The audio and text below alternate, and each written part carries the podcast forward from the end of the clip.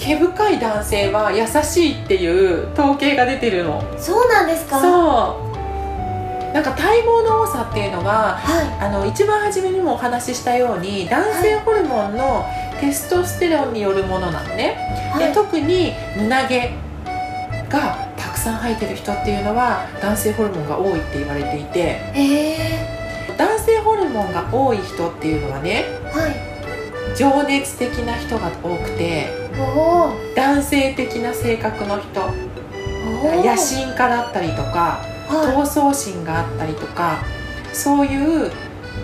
いなんでしょう男性的ってしかそうそうそううんまあもう本当に男性的な人がすごい多いのではい基準としてね選ぶ基準として、まあ、男性的な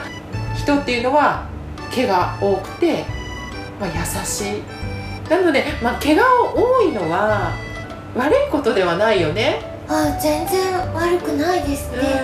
うん、でもやっぱりありすぎるのはちょっと匂いの原因にもなってくるのでああそうちょっと、まあ、全部なくさななくすっていうのではなくて、まあ、部分的に処理をしていくっていうのはとてもいいのかなと。でその時にねワックス脱毛っていうのは結構男性的にはとても好まれていてやればやるほどは毛が細くなっていくから薄くなっていくのね。いそうなんですかそうなんですよだから逆言うとはい全くなくなるものじゃないからう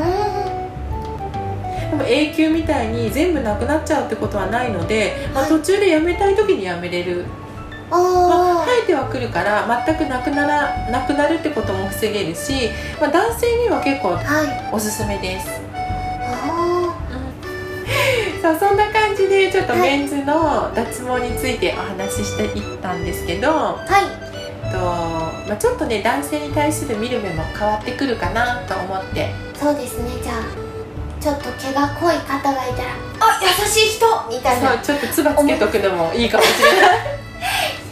トメコにできるか